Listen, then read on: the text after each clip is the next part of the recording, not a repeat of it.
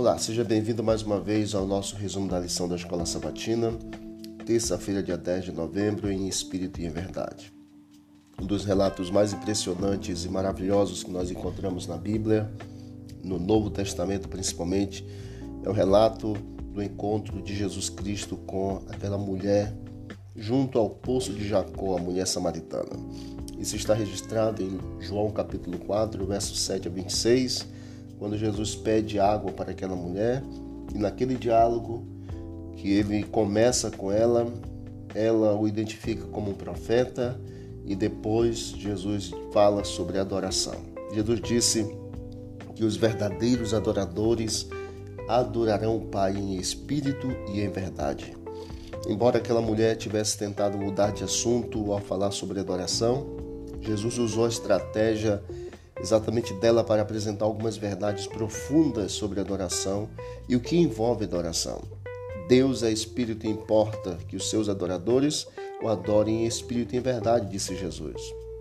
A verdadeira adoração ao Senhor deve ser em espírito, isto é, deve vir do amor a Deus, da experiência de conhecê-lo pessoalmente.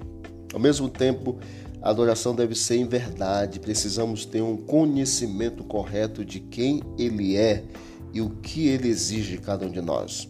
Portanto, nós vemos aqui no estudo de hoje que dois elementos na adoração são extremamente importantes: a experiência divina do conhecimento de Deus e a obediência a Deus e às verdades.